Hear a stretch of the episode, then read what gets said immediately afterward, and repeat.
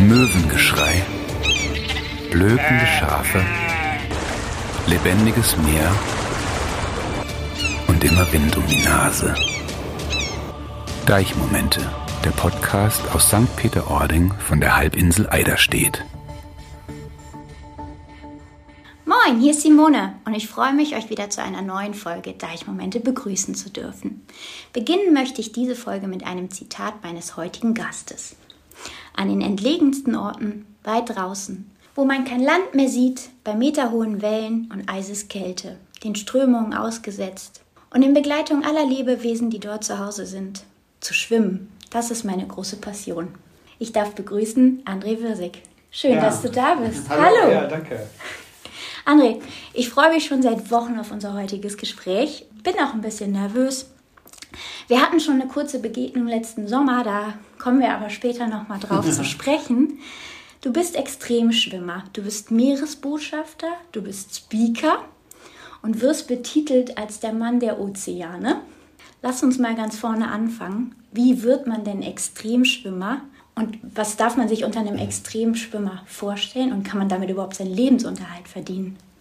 Ja, also Extremschwimmer äh, ist ja so ein Begriff, den hat die Presse ja immer mal aufgenommen. Ich selber äh, halte mich äh, gar nicht als äh, für extrem. Wobei natürlich, klar, für die Leute, die das zum ersten Mal hören, sehen, wenn man solche Strecken im offenen Meer, also wirklich im offenen Meer zurücklegt. Also die Leute kennen ja vielleicht das Open Water Swimming, was ja auch olympisch ist mit Florian Welbrock, unserem Olympiasieger jetzt bei den letzten Olympischen Spielen. Das ist ja auch Open Water Swim. Die schwimmen halt auch im Freigewässer, allerdings halt nur in Küstennähe. Und ich schwimme halt solche Strecken wie von äh, der Nordinsel von Neuseeland zur Südinsel oder zwischen äh, Schottland und Nordirland. Und, äh, und wie viel Kilometer, über wie viele Kilometer sprechen wir hier?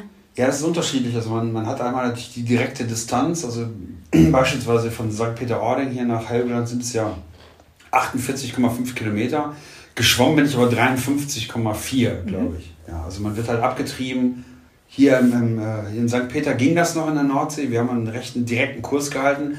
Aber ich hatte auch schon solche Sachen wie äh, in Japan in der Tsugaru-Straße, wo 19,5 Kilometer die direkte Distanz sind und man schwimmt man irgendwie 47. Also mehr als das Doppelte. Weil man entsprechend von den Strömungen halt weggetrieben wird. Verrückt. Und kann man damit seinen Lebensunterhalt verdienen?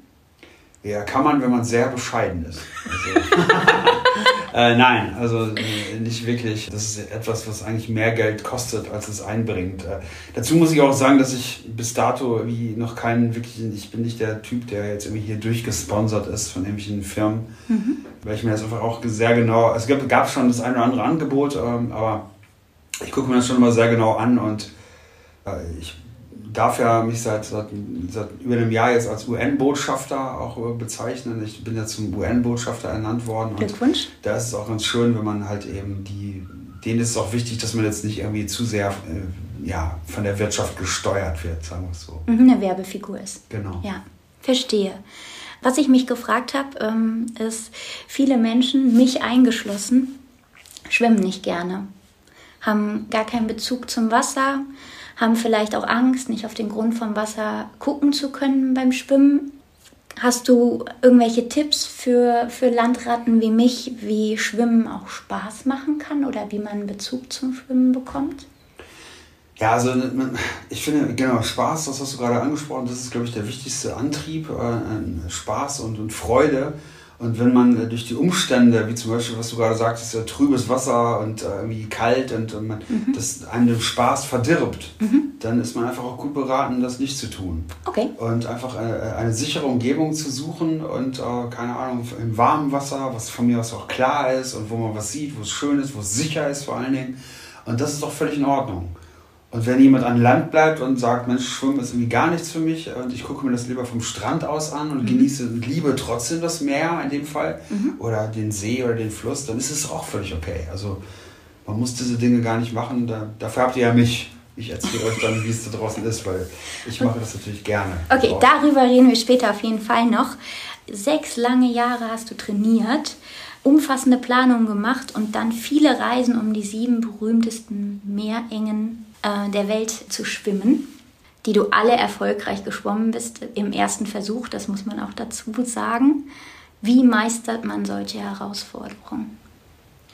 Ja gut, da gehört natürlich die Vorbereitung dazu, die auch eine sportliche Komponente hat, äh, aber deutlich höher, ähm, so prozentual von der Verteilung her, ist natürlich die mentale Vorbereitung. Also man muss sich vorstellen, zu diesem Ocean 7, was du gerade gesagt hast, ist also diese Herausforderung, die ich angenommen habe und 2019 mit der letzten äh, Strecke dann von äh, Meeresenge von Gibraltar, also von Europa nach Afrika, dann abgeschlossen habe.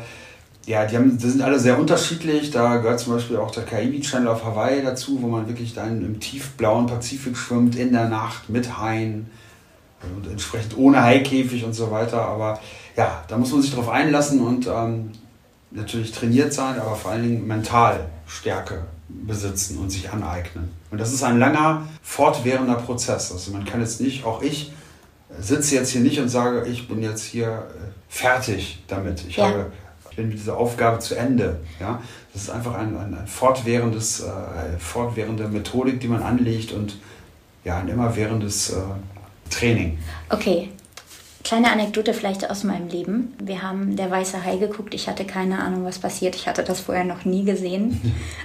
mein Freund fand es wahnsinnig lustig, als der Weiße Hai kam und ich bin schreiend durch diese Wohnung gerannt. Guckt man viel Der Weiße Hai, um sich dann der Angst zu stellen? Oder wie geht man damit um, dass man weiß, dass um einen herum gerade Haie schwimmen könnten? Ja, also Haie schwimmen ja tatsächlich um einen herum, wenn man dort äh, in der Nacht im Pazifik schwimmt. Und da äh, tut man gut daran, auch das einfach anzunehmen. Und äh, ja, ich habe auch der Weiße Hai geguckt, aber das ist einfach ein Hollywood-Film. Ja. Der ist natürlich reißerisch und angsteinflößend und spielt mit diesen ganzen Klischees, äh, ja. die Haie ja umgeben. Mhm. Die, die, sind aber, das ist halt ein Hollywood-Film und damit ist eigentlich auch alles gesagt. Okay, das heißt, ich kann mir das wirklich so vorstellen, du nimmst das wahr, was um dich rum passiert, wenn du im Wasser bist die Haie schwimmen um dich rum, das siehst du auch? Ja, meistens nicht. Äh, man, man sieht die meistens nicht. Also wenn so ein weißer Hai irgendwie 20, 30 Meter unter einem schwimmt, dann siehst du den nicht. Okay. Der ist so gut getarnt, aber der sieht schon genau, der weiß schon genau, wer du bist, was du machst. aber ist das keine lebensbedrohliche Situation in Nein, in der Situation nicht. Also Haie beispielsweise, auch andere, wir reden über Haie, aber es gibt ja auch andere große Tiere, die ja. unterwegs sind, die haben auch riesen Zähne und sind einem eigentlich sind einem dort alle überlegen, ja, als Mensch. Es ist ja auch ihr Lebensraum. Genau, richtig. Ja. Man ist als Gast, sage ich immer, dann da und ja, tut mir einfach gut darin mit Respekt äh, und wie man halt als Gast sich so benimmt, äh, auch wenn ich jetzt zu dir nach Hause komme, dann ja. bin ich auch ein Gast oder hier in St. Peter-Ording bin ich zu Gast und da benehme ich mich einfach besonders gut und dazu zählt auch Zurückhaltung. Mhm. Respekt sollten wir alle grundsätzlich immer mhm. mitbringen und haben egal ob wir zu Hause sind oder irgendwo zu Gast sind. Mhm. Gab es denn schon mal eine lebensbedrohliche Situation in dem Sinne? Ja, aber in anderer Form, also mit Quallen. Ich wurde schon wirklich mhm. ganz schlimm von Quallen zerstochen und war sehr, sehr vergiftet und ähm, ja.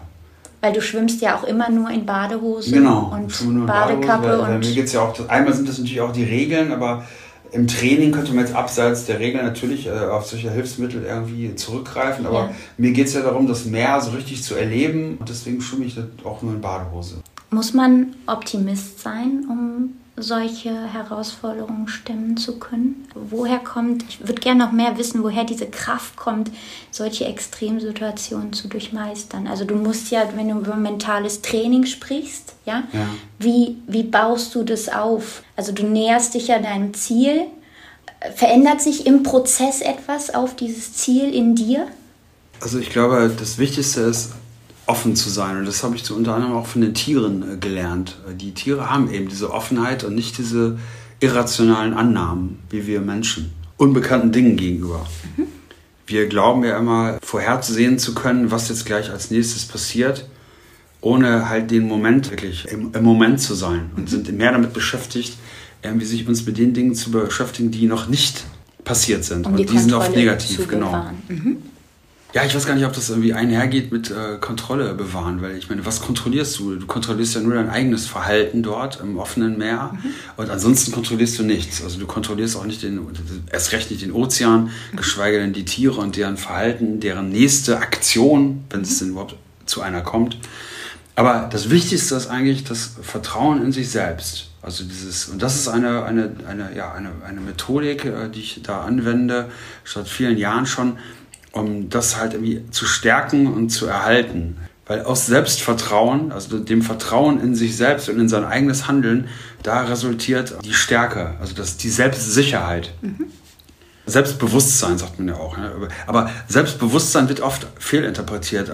Als selbstbewusst gelten hier Leute, die so, ja, da in den Raum reinkommen. Ne? Mhm. So.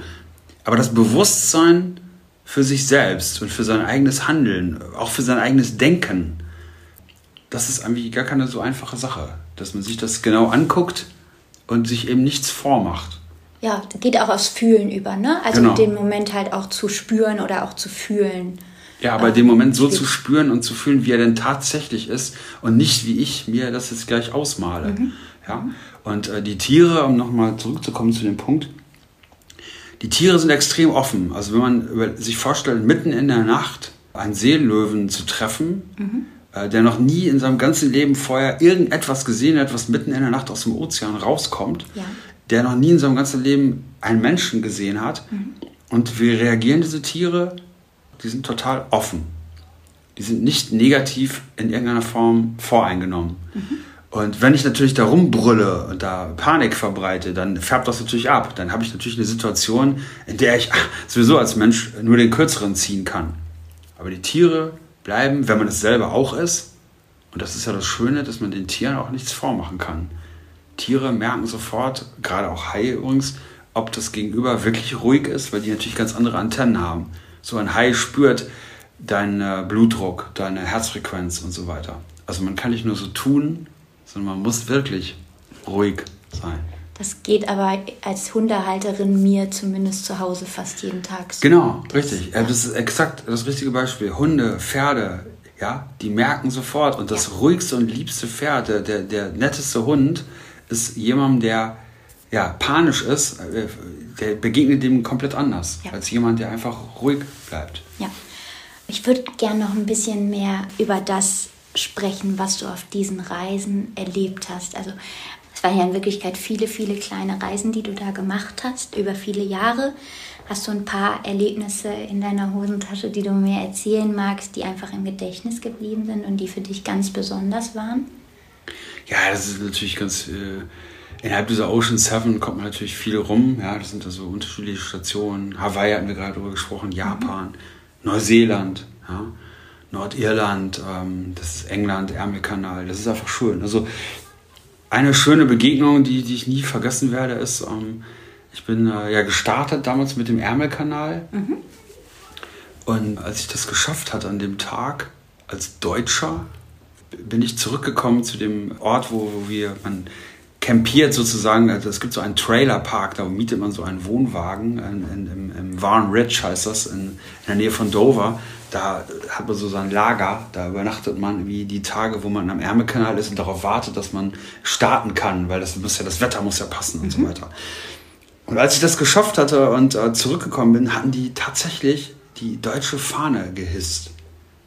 Also heute berührt mich das noch total, wenn man sich vorstellt, gerade am Ärmelkanal, wie präsent dort wie ja, diese ganze, das, dieser ganze Zweite Weltkrieg war. Ja. Und was wir Deutschen dort veranstaltet haben. Mhm. Und dass da wirklich die, die, jemand da die deutsche Fahne hisst, also das, äh, ich bin gar nicht so Nationalist. Also ich, du hättest keine, selber für dich wahrscheinlich nie getan, richtig? Ich habe, nein, das, das sowieso nicht. Also ich bin der Letzte, der irgendwie mit einer Deutschlandfahne da irgendwie durch die Gegend rennt oder irgendwie zu Hause oder irgendwie. Aber das hat mich total äh, berührt. Also immer noch. Das, in dem Moment fühlt man sich wahrgenommen in seiner ganzen Person, oder? Nein, irgendwie weiß ich gar nicht. Es ist irgendwie mehr. Also es ist einfach, ja. was den Leuten das bedeutet und dass das, äh, solche äh, Dinge, die man dann zusammen ja auch irgendwie tut, weil der, der das Boot gefahren hat, mein Begleitboot, äh, ja. das war natürlich ein Engländer, ja. Mhm. Aber das zeigt einfach, dass man dass, dass man ja natürlich auch verzeihen kann und irgendwie zusammenwachsen kann und irgendwie zusammen schöne äh, Dinge äh, kreieren kann. Auch wenn die Vergangenheit, äh, so schrecklich sie denn war, mhm. einfach äh, ja, diese, diese, diese ganz dollen Spuren hinterlassen hat. Gerade im Ärmelkanal, also wenn man sich da mal eine Seekarte anguckt, da sieht man, wie viele Schiffswracks da immer noch liegen. Mhm. Das ist unvorstellbar. Und das geht voll auf das Konto von uns hier, ja. von Deutschland. Mhm. Du hast schon den Seelöwen angesprochen. Den hast du ja tatsächlich auch wirklich getroffen. Äh, ist die Geschichte, habe ich die richtig im Kopf, dass du aus dem Wasser irgendwie geklettert bist ja, oder ja. gestiegen bist und hast in das Gesicht dieses Seelöwens geguckt? Ja, ja, mitten in der Nacht, genau. Ja, das ist natürlich, das sind also Begegnungen, die sind einfach Wahnsinn. Ne? Das ist einfach dann. Ich werde oft gefragt, ja, hast du denn keine Angst? Aber das ist, da ist für Angst gar kein Raum. Das ist dann teilweise so surreal. für das Tier ja auch, ja. ja. Also, und, äh, und dann hast, du, bist du ganz langsam wieder zurück? Ja, ja, ich habe auch mit ihm noch geredet, auf Deutsch. Dann habe gesagt, die sollen sich doch bitte wieder. Es waren ja mehrere, das war eine ganze okay. Kolonie. Mhm. Ich, wenn die in Panik geraten, dann ähm, gar nicht, dass die einen jetzt angreifen, aber wenn die in Panik dann ins Wasser springen, mhm. dann äh, werden sofort die, die Raubtiere, also die Raubfische, ja. die Haie werden sofort wach und äh, sind dann mhm. in der Nähe und mhm. dann wird es wirklich richtig gefährlich. Aber die Seelöwen sind ruhig geblieben und okay. äh, haben sich wieder hingelegt. Verstehe. Im April hattest du einen äh, weiteren großen Plan. Du warst auf den Seychellen und wolltest 51 Kilometer von der Hauptinsel zum Touristenparadies äh, Ladik über den Indischen Ozean schwimmen, um auf die ökologische Bedrohung der Insel aufmerksam zu machen, so wie ich das gelesen habe. Das Land stärkt auch ganz bewusst die Naturschutzbemühungen, soweit ich das aus der Presse entnehmen ja, genau. konnte. Aber diesen Versuch musstest du wetterbedingt, witterungsbedingt aufgeben, zum ersten Mal einen Versuch aufgeben. Ja, richtig, richtig. Wie ging es dir damit? Ach, das war überhaupt kein Problem. Ich habe mich nur geärgert, dass, ähm, dass ich diesen Versuch überhaupt angegangen bin an dem Tag. Ich war natürlich vorbereitet, ich war extra, ich hätte auch wirklich umfangreiche Vorbereitungen getroffen, einmal was die Planung angeht.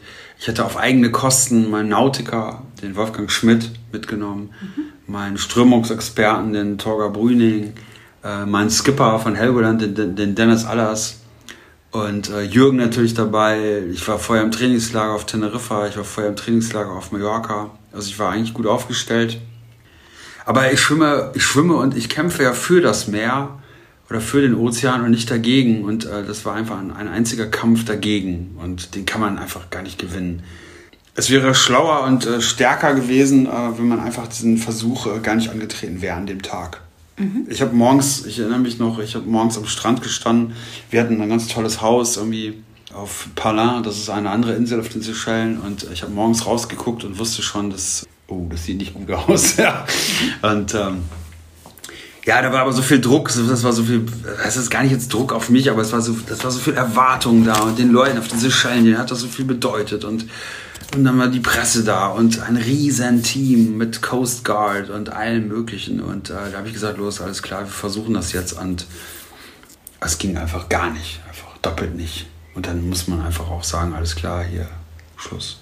Mhm hast du dann abgehakt und ja, es war überhaupt kein Problem. Also okay.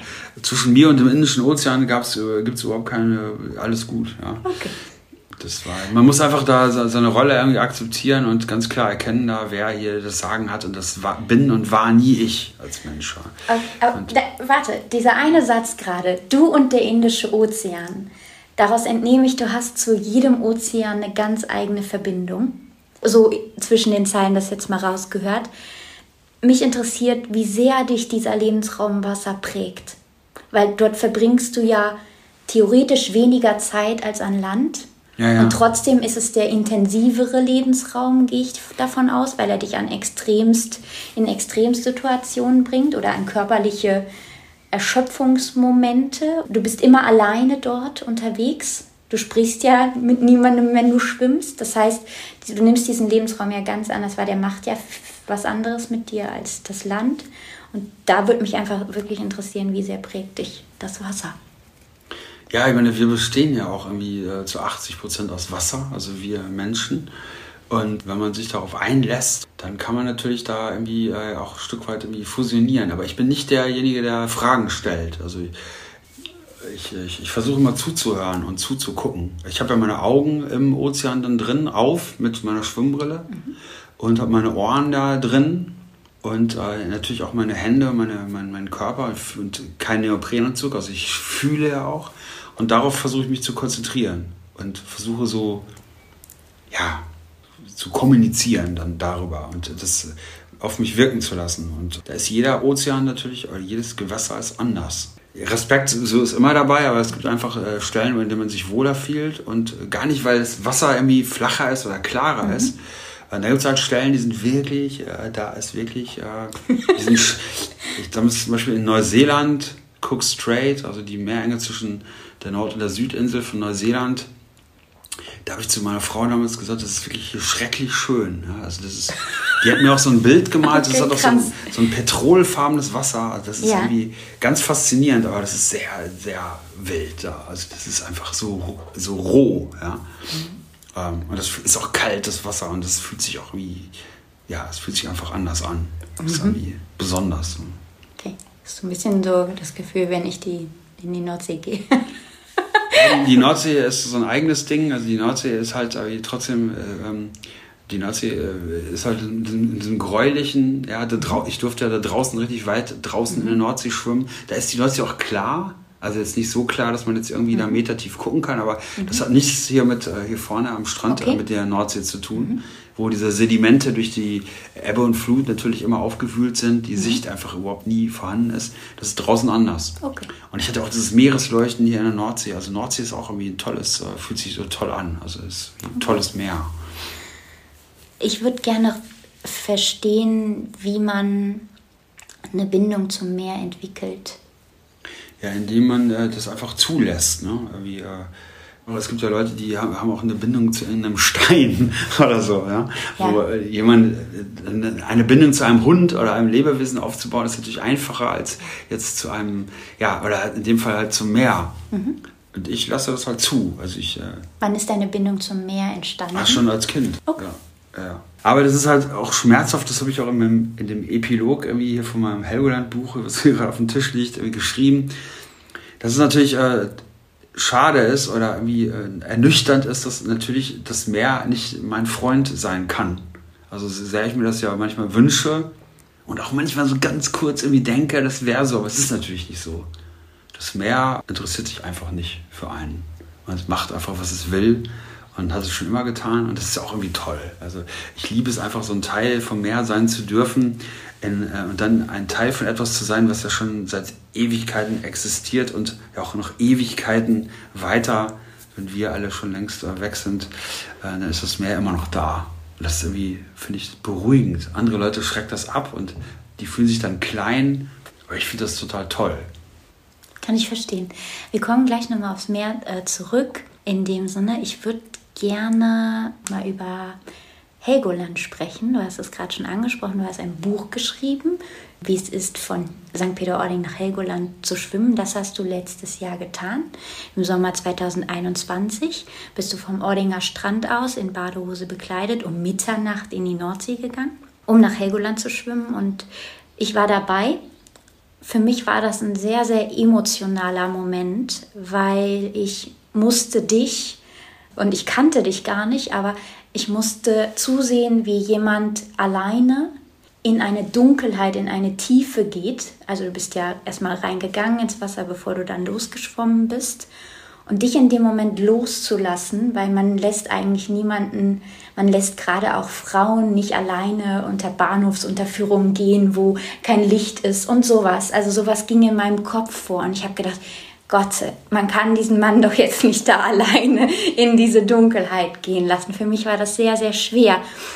Wie empfindest du diese Momente, wenn du ins Wasser gehst? Ja, danke, das hat mir noch nie jemand gesagt. Das ist echt, äh, ja, also, danke dafür, das ist echt das ist schön. Ähm, das ehrt einen irgendwie, das ist irgendwie ein tolles Gefühl, dass du das so empfunden hast. Ähm, das ist natürlich unheimlich. Also mhm. da draußen im Dunkeln zu schwimmen ist einfach das ist schon immer speziell. Auch wenn ich das schon so oft gemacht habe, so viele Stunden.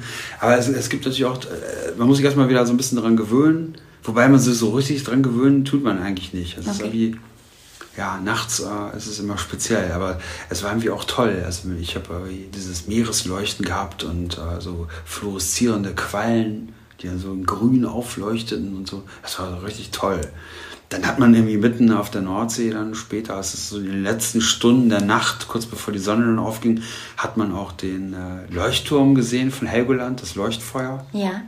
Das war auch irgendwie irre. der gar nicht Das nimmst du alles wahr, ja, ja, während klar. du schwimmst? Ja, ja, das, ja wenn, wenn, das Leuchtfeuer habe ich tatsächlich immer nur gesehen, wenn ich alle halbe Stunde kurz stoppe. Also natürlich Ja. äh, weiter schwimme, halt Brust, aber nicht Ja, Kraul. ja. Und irgendwie was äh, zu trinken, äh, was zu essen angegeben bekomme, weil ich darf das Boot ja auch nicht berühren und mich irgendwie irgendwo Okay. festhalten.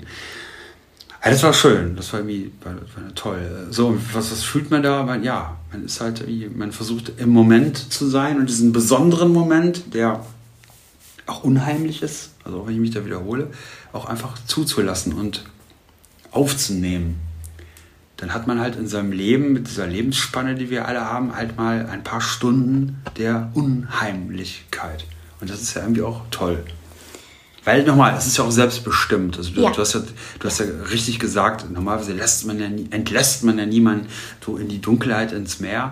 Ja. Aber ähm, es ist ja ein selbstbestimmtes Handeln. Es ist Ja. ja nicht wie, wie ja, diese schlimmen Geschichten mit den Flüchtlingen, die sich da ja, ja, in solche Situationen begeben und äh, weil sie halt wirklich bedroht werden, ihre Familien bedroht werden und was Ja. auch immer. Und dann solche Sachen auf sich nehmen müssen letztendlich irgendwo, weil die Alternative noch viel, viel schlimmer ist. Das vergessen wir dann oft. Du sprichst nie über körperliche Erschöpfung. Hast du die gar nicht, wenn du schwimmst? Also denkst du dir nicht zwischendurch, oh Gott, noch so weit oder Ja. boah, ich kann jetzt auch eigentlich gar nicht mehr und ich muss jetzt aber noch oder findet Ach, das ja, gar nicht statt? Doch, doch, doch, aber das ist einfach äh, nicht das, darum geht es irgendwie eigentlich gar nicht. Also, Okay.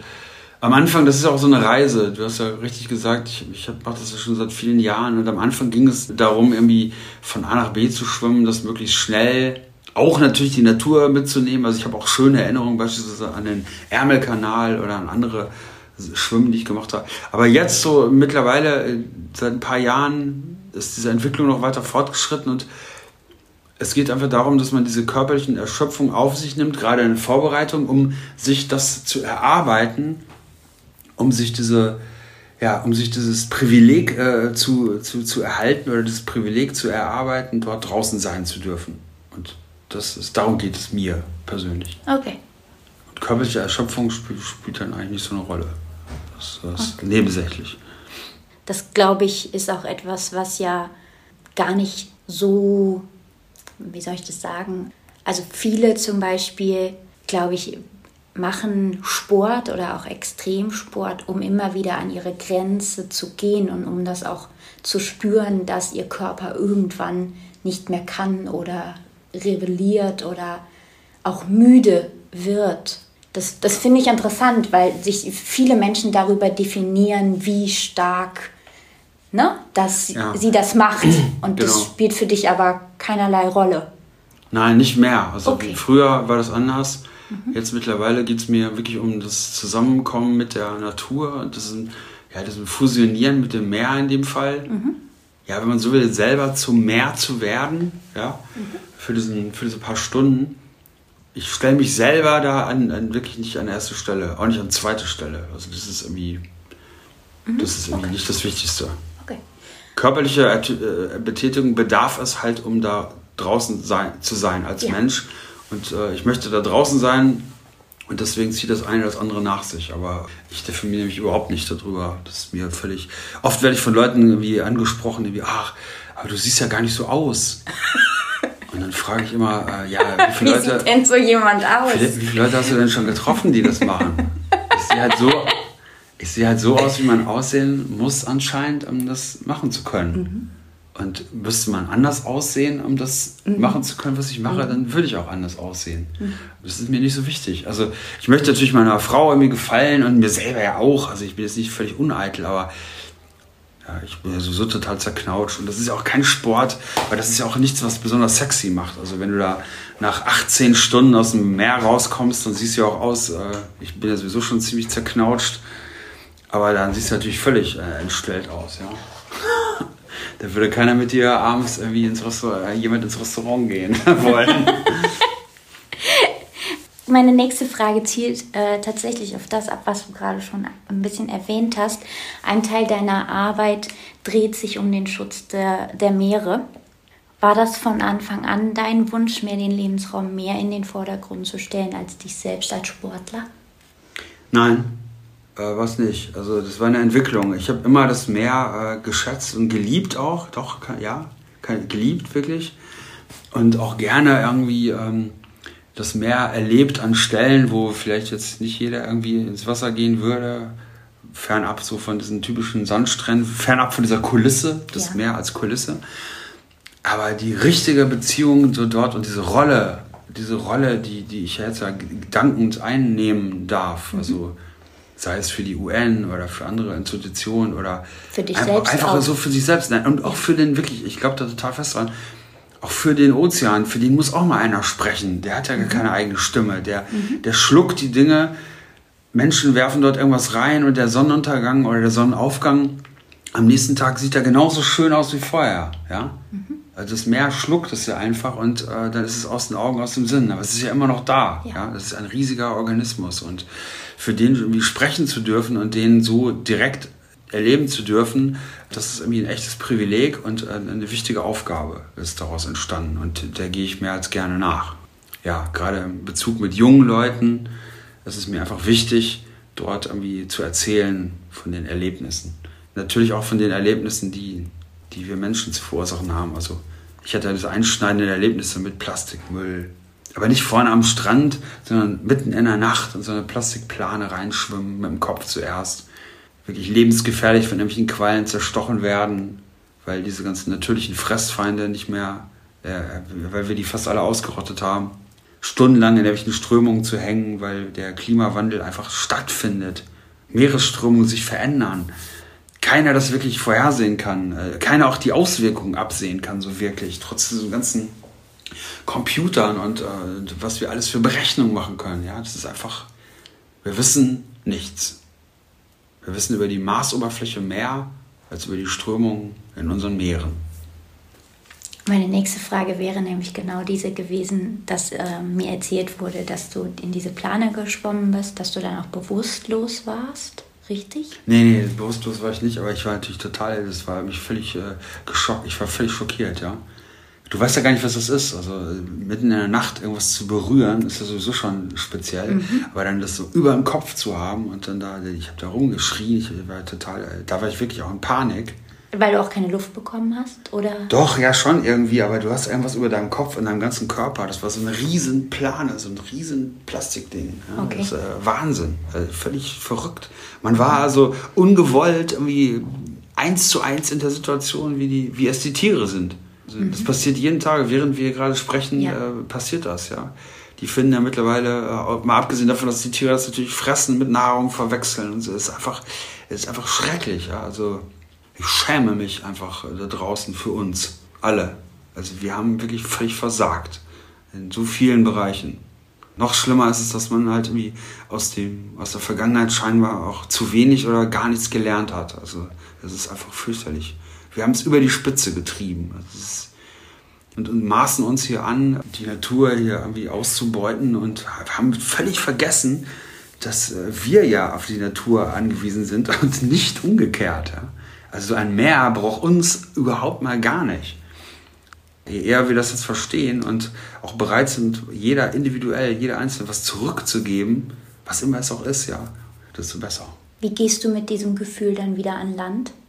Man muss aufpassen, dass man nicht völlig, gerade jetzt auch in der Phase, in der wir uns jetzt befinden, mit dem, mit dem Krieg und so weiter, das ist einfach, äh, man muss halt aufpassen, dass man nicht vollkommen nur in, die, in den Abgrund blickt und einfach äh, der einen dann betäubt und irgendwie mhm. gar nicht mehr irgendwie handeln lässt, positiv. Der einen lähmt. Und das ist so wichtig, irgendwie, das ist wichtiger denn je, auch irgendwie das Gute zu benennen ja, es gibt ja immer noch viele Gutes. Also auch jetzt du, und dass wir uns jetzt irgendwie näher kennen, ja, ist einfach total wichtig, dass es solche Leute wie dich gibt, die da einfach äh, auch dagegen halten. Und es werden ja immer mehr. Mhm. Also, und mit denen muss man sich beschäftigen. Gar nicht mit denen, die sowieso nichts verstehen. Mhm. Ich mache zum Beispiel jetzt mit dem The Blue Heart, das ist ja diese Initiative, die ich habe. Da räume nicht Strände auf, das äh, finde ich begrüßenswert und das können gerne, äh, ihr macht das ja auch in St. Peter-Ording, ich finde das wirklich toll und kann es auch nur unterstützen. Aber ich verschaffe diese Multiplikatoren. Ich bin dabei, mit Psychologen äh, mich zu arrangieren und wir erarbeiten Modelle, wie wir äh, zum Beispiel junge Menschen ansprechen können, die, die das verstanden haben, ansprechen und eben nicht die versuchen, ge gewalthaft zu überzeugen mit einem riesen Aufwand, die das sowieso alles noch nicht verstanden haben. Mhm. Also mal ein Beispiel zu geben, wir kennen alle das Thema mit Haifischflossensuppe. Ja?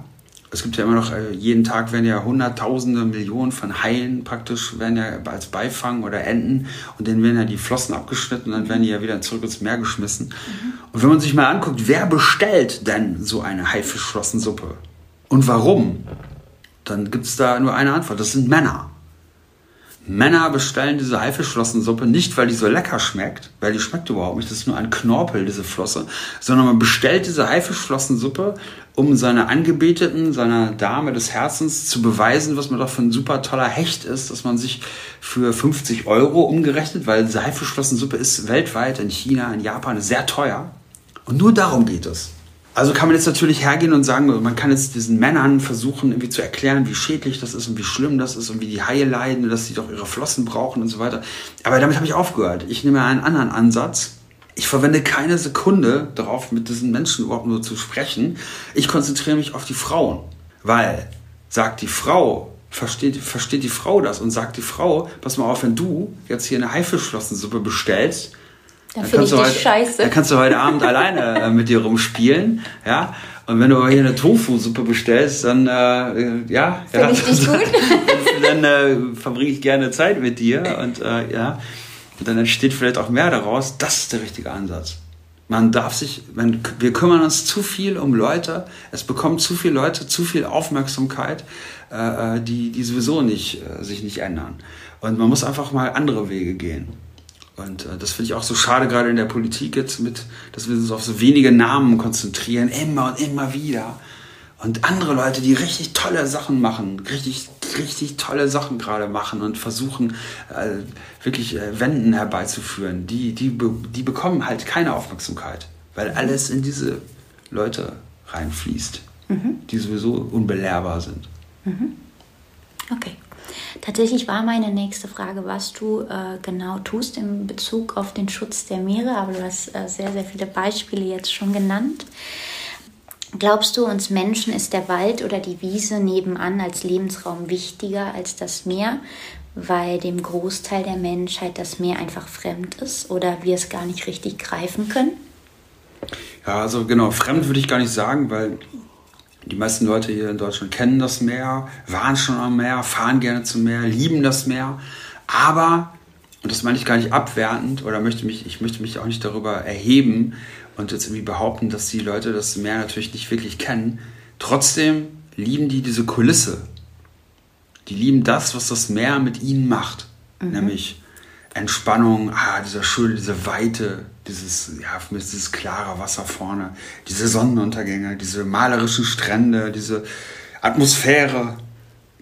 Aber man vergisst dann oft, dass das Meer ja nicht die Kulisse ist, sondern dass die Meere, die ja immer noch irgendwie fast 80 Prozent des, des, des äh, Erdballs irgendwie bedecken, einfach äh, deutlich mehr sind. Nämlich ein riesiges Ökosystem, von dem wir abhängig sind. Also in jeder Hinsicht. Also äh, egal jetzt was Nahrungsressourcen angeht, aber vor allem auch als CO2-Binder und so weiter. Die Meere sind einfach total wichtig und das kommt natürlich nicht rüber. Und das versuche ich immer so ein bisschen durch meine Perspektive den Leuten näher zu bringen, aber auf eine gute Art. Mhm. Und nicht irgendwie da den Finger zu erheben und ihnen die Welt zu erklären. Das, den Anspruch habe ich nicht.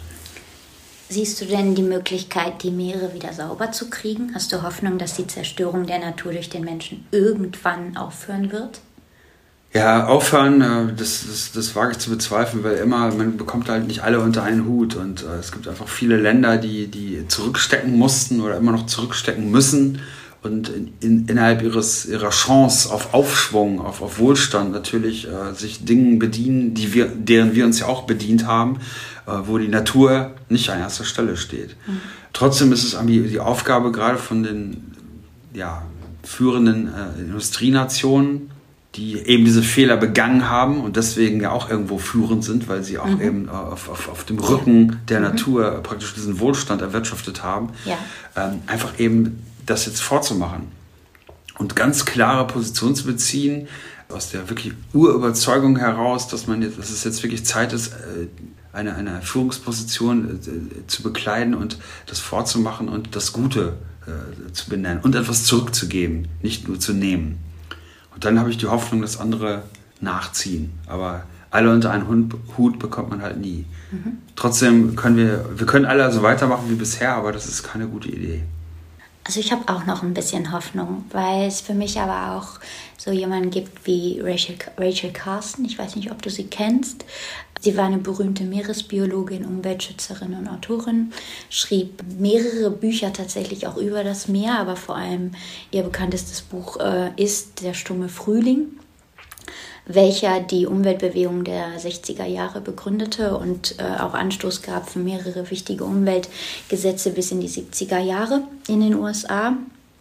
Und ich schließe einfach daraus, aus dieser Geschichte von Rachel Carson und vielleicht ja auch aus deiner, dass ein Mensch alleine uns, uns als Gesellschaft sehr, sehr viel aufzeigen kann und am Ende dann auch sehr, sehr viel bewirken kann. Und da bin ich tatsächlich einfach sehr, sehr glücklich, dass du dich dieser Aufgabe auch angenommen hast und möchte dafür auch einfach mal Danke sagen, weil es braucht diese Menschen, es brauchte sie schon immer und es braucht sie jetzt, jetzt gerade, wo wir an so einem Kipppunkt auch sind, was diese Themen angeht. Ähm, ja, einfach mal Danke dafür, äh, dass du dich dem angenommen hast. Ach, das ist total lieb von dir. ja, danke. Das ist, irgendwie, das ist natürlich schön zu hören, aber ähm, ja, man erreicht einfach Leute, wie, äh, man, man, man kann ja auch kein Buch schreiben um, um, und während des Schreibens oder ein Bild malen und äh, während des Malens irgendwie äh, das Bild so malen, dass man, äh, dass es den Leuten gefällt. Mhm. Ja? Man kann einfach nur ein Bild malen und ein Buch schreiben und dann schauen, mhm. irgendwie alles reinpacken und nach, wie gesagt, ich finde Authentizität ist irgendwie wichtig, dass man wirklich authentisch ist, auch mit den Schwächen und den Fehlern, mhm. die man hat. Und dann einfach, ähm, aber es ist einfach schön zu sehen, dass die Leute sich das annehmen und mhm. mitmachen. Mhm. Es braucht, glaube ich, auch solche Menschen, die in unserer Gesellschaft auch vorangehen, ne? die das Treiber sind, weil viele dann auch, ja, vielleicht nicht das Durchhaltevermögen oder auch äh, die Bindung zu diesem Thema sofort aufbauen können. Ne? Und da braucht man so Menschen wie dich. Ich äh, nehme an, aus dem Gespräch, was wir jetzt geführt haben, merkt man, dass du ein sehr äh, wertebasierter Mensch bist. Also du legst deine Prioritäten, du tust Dinge mit voller Überzeugung, setzt dich bewusst für sie ein und willst Gutes anstoßen. Das nehme ich auch nochmal mit das Beispiel einfach mit der Haifischflossensuppe. Ähm, mir war das so nicht bewusst, aber ich bin auch noch nicht so viel in der Welt rumgekommen und käme auch niemals auf die Idee, sowas zu essen. Aber dein Ansatz, das so zu verfolgen, finde ich total spannend und total richtig und bemerkenswert gut. Es ist ja so, dass die Natur dir Kraft gibt. Sonst könntest du ja gar nicht so überzeugend für sie einstehen. Und das, was du im Grunde ja tust, fühlt sich für mich so an, als ob du ihr dadurch wieder was zurückgeben willst. Ist das so ein Zusammenspiel aus Geben und Nehmen? Genau, so ich versuche halt die Natur irgendwie nach vorne zu stellen. Ja? Mhm. Gar nicht André Wirsig als Superschwimmer da abzufeiern, weil mhm. das tue ich auch nicht. Mhm. Auch von mir selbst nicht und äh, innerhalb meiner Familie oder auch, äh, erst recht nicht. Mhm. Ja, also ich weiß, ich bin mir voll bewusst, dass der, von St. Peter-Ording nach Helgoland schwimmst du nicht, weil du der Superschwimmer bist, sondern weil die Nordsee mitmacht. Und äh, die Nordsee nur nach vorne zu schieben und nach vorne zu stellen, äh, ist einfach nur richtig und fair. Leider in unserer Zeit selten geworden weil die Menschen erheben sich immer und versuchen sich irgendwie immer da an irgendwas hochzuziehen und groß zu machen. Aber letztendlich äh, ist es einfach nicht von Dauer so. Aber so eine Nordsee oder so ein Meer ist einfach von Dauer und deswegen ist das schön. Ja, natürlich äh, gewinne ich da auch Kraft raus und äh, das macht mir einfach eine Riesenfreude. Das ist echt eine Ehre und ein Privileg und äh, das, dessen bin ich mir auch voll bewusst. Das ist einfach ein Du kommst Gefühl. auch lächelnd aus dem Wasser, habe ich gesehen, als du aus als du von hier nach Helgoland geschwommen bist, da war ein so riesen Lächeln und Lachen in deinem Gesicht äh, total zerknautscht, aber. Ja, das war natürlich auch schön, so doppelt schön, weil äh, das ist einfach meine, meine Familie, meine Frau, Beate, die hat vorne am Strand gestanden. Mhm. Das ist einfach so einfach wirklich. Das ist nicht, toll. das ist nicht normal, ne? Genau, Oder? nein, das ist nicht normal. Also mhm. normal im besten Fall, da liegen da so ein paar Seelöwen rum, weil das ist irgendwie mitten in der Nacht, wenn ich da irgendwo ankomme an so einem Strand. Also, das ist einfach, das war wunderschön, mhm. ganz tolles Erlebnis. Ja, auch schön, dass man den Leuten die immer irgendwie alles sagen, dass alles unmöglich ist und Blödsinn. Das ist, ja, das ist gar nicht, dass man es denen gezeigt hat oder so, aber es ist einfach äh, schön, dass irgendwie, ich sage immer, alles Unversuchte bleibt ja unmöglich. Mhm. Ja? Also es, es, geht einfach nur darum, einfach mal, einfach mal was zu machen. Und im Machen ist es ja schon toll. Mhm. Und ich würde genauso hier sitzen und wäre genauso stolz und erfreut und würde die Nordsee genauso gerne haben, wenn es auch nicht geklappt hätte mit, mhm. äh, mit Helgoland. Wäre auch gar nicht schlimm gewesen. Aber es hat nun mal geklappt und dann ist es natürlich doppelt gut. Ja, mhm. Ist auch okay. klar. Was ist denn dein nächstes Projekt? Ja, das nächste Projekt ist jetzt auf Hawaii. Dort bin ich eingeladen von der Regierung und der Universität. Da gibt es so eine Demonstration, in dem Fall ähm, für die Riffe auf Hawaii und vor Hawaii um die Insel Maui herum. Äh, die Riffe, die natürlich auch erhaltenswert sind und die Riffe, die unter anderem auch leiden, weil wir Menschen dort irgendwie und 15 Millionen Besucher haben die Hawaii-Inseln jedes Jahr und die schmieren sich alle tüchtig mit Sonnencreme ein. Und diese Sonnencreme äh, und die Inhaltsstoffe der Sonnencreme sorgen halt dafür, dass die Riffe wirklich äh, beschädigt werden. Und übrigens massiv. Ich hätte mir das, ich konnte mich davon selber überzeugen, auch auf den Seychellen schon. Das ist wirklich ähm, ein Punkt ich hätte auch nicht gedacht, dass das so maßgeblich ist, aber das ist wirklich ein großes Einwirken. Äh, entsprechend begrüßenswert ist es, dass Sonnencreme ohne diese Inhaltsstoffe jetzt praktisch äh, nur noch erlaubt ist auf Hawaii. Ist natürlich schwierig zu kontrollieren, aber es geht einfach um ein Zeichen. Wir, also als Team, der Robbie Seger, das ist einer dieser aus der Big Wave Surfer Szene, diese Riesenwellen surfen und äh, Kay Lenny und äh, Mickey Eskimo und so weiter, diese ganzen Top Leute da, diese Top-Surfer, die haben mich angesprochen und wollen mit mir dieses Schwimmen veranstalten. Mhm. Rund um Maui mhm. als Demonstration für einen schönen Pazifik, einen gesunden Pazifik, gesunde, schöne Riffe. Und äh, ja, das, das, mache ich natürlich sehr gern. Deswegen bin ich jetzt im Juli zur Vorbereitung äh, auf Hawaii. Und dann wird wahrscheinlich nächstes Jahr, vielleicht noch im Herbst diesen Jahres, wird das Projekt starten. Und da mhm. freue ich mich sehr drauf. Ich drücke die Daumen. Äh, ja. Du warst schon mal auf Hawaii? Ja, ich war schon mehrfach auf Hawaii. Das ist einfach äh, fantastisch. Also nirgendwo ist der Pazifik äh, präsenter als dort. Das ist einfach. Aber Hawaii ist nicht so, wie man sich das, wenn man jetzt noch nicht auf Hawaii war, was äh, auch überhaupt keine Schande ist, ja. Das ist nicht so, wie man sich das vorstellt, so mit Cocktailschirmchen und, es ist nicht behaftet. Hawaii ist wirklich wild, mhm. wild und äh, richtig rough. Mhm. Also das ist, äh, da muss man echt höllisch aufpassen. Da gibt es nur wenige Strände, wo man sicher irgendwie rumbaden kann, gerade so mit Kindern. ein bisschen wie Neuseeland. Ja, genau. Deutlich wärmer, aber es ist wirklich wild. Richtig okay. wild und gefährlich auch. Und äh, ja, aber ich mag es auch wild.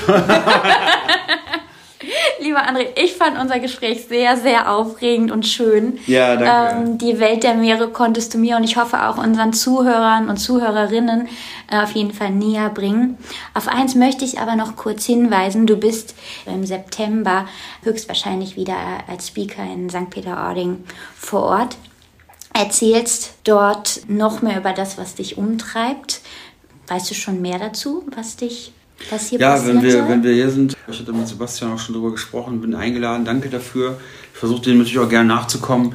Ja, und da kann man natürlich neben dem Schwimmen nach Helgoland, was natürlich hier unmittelbar mit St. Peter-Ordinger zusammenhängt, weil hier bin ich ja gestartet, mhm. ähm, natürlich auch über die aktuellen Projekte, wie zum Beispiel gerade das Hawaii-Projekt sprechen und ein paar tolle Aufnahmen mitbringen, Filmaufnahmen, Fotos und so weiter. Mhm. Freue ich mich drauf.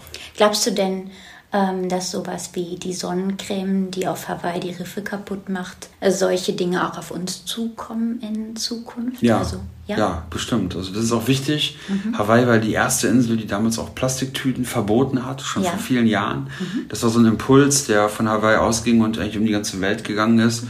Äh, viele äh, andere Länder, andere haben es nachgemacht und es ist einfach toll. Es braucht einfach solche äh, positiven Impulse halt. Wenn sie noch so klein sind, ähm, zusammen ergeben die halt einfach die richtige Richtung für uns und die brauchen wir. Ja, vielleicht lass uns doch darüber im September einfach nochmal sprechen. Über Ja, sehr positive gern. Impulse. Sehr gern.